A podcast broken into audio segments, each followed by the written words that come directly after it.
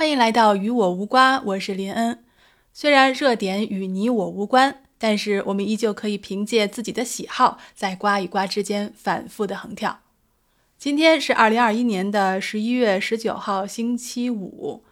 忙碌的一周终于过去了，希望我们能有一个非常放松的周末。那我们今天来聊点什么呢？今天我们来聊一聊澳洲的物价啊。一言以蔽之，就是啥啥都涨，就是工资不涨。之前咱们有一期也聊到了，因为疫情还有巴西的霜冻的这种极端天气，造成了咖啡豆供应呃价格上升，所以澳洲的咖啡 都涨价了，基本上是提价百分之十到百分之二十，呃，也就是说一杯咖啡至少涨了一块多。所以，像我们每天他们要喝咖啡的人来说，每天可能要喝一杯到两杯的话，那就不是一笔小的开销。而且现在整体的物价全都涨，像番茄原来可能四五块钱，现在已经涨到了快十块钱。黄瓜曾经一度被我爸称为只有有钱人才吃得起的蔬菜。据澳洲统计局数据显示，过去十八个月，家庭为水果和蔬菜支付的费用增加了约百分之三。然后，新鲜水果和蔬菜的价格涨幅到达了百分之七。然后，其次是油类上涨百分之四，还有牛奶和豆类百分之三。新鲜牛奶还有这个鸡蛋上升了百分之二。我最讨厌吃的胡萝卜的价格也上升了百分之二十。而且，就是超市里最便宜的意大利面条也上涨了百分之十五。除了这些瓜果蔬菜之外，肉类价格也上涨了，有的肉直接直接上涨百分之六十。其实倒不是因为澳洲没有足够的牛肉，而是因为有干旱，还有新冠的限制。就是没有人能够保证肉类的供应，所以导致这个供应链出现一些问题，这个肉类的价格是蹭蹭的往上涨。这个唯一不涨的估计就是龙虾了。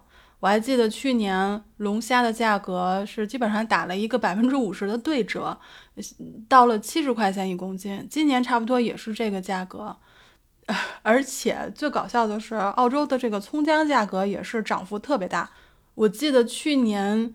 呃，圣诞节之前姜的价格已经到了六十五块钱一公斤，然后当年龙虾的价格差不多也是六十七，然后七十块钱一公斤。我们那时候还开玩笑说呢，根本就不是什么葱姜炒龙虾，是龙虾炒葱姜，那个姜比龙虾都贵。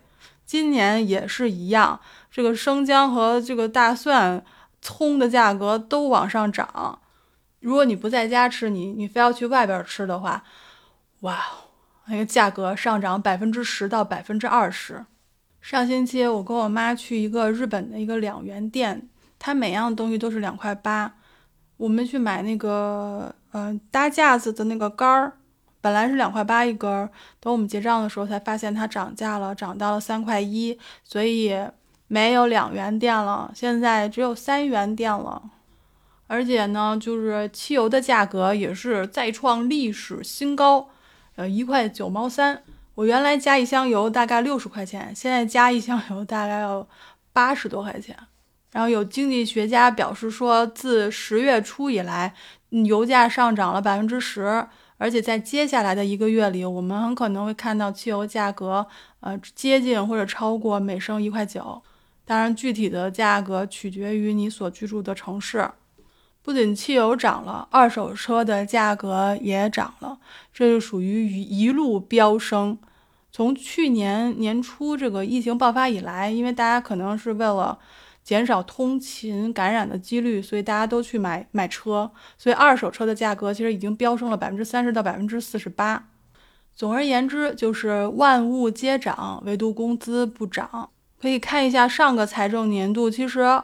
澳洲的工资水平只是上涨了百分之一点七，二零二零年呢是上涨了百分之一点四，其实这个涨幅并不是很大的，而且目前的通货膨胀率是在百分之二点五左右。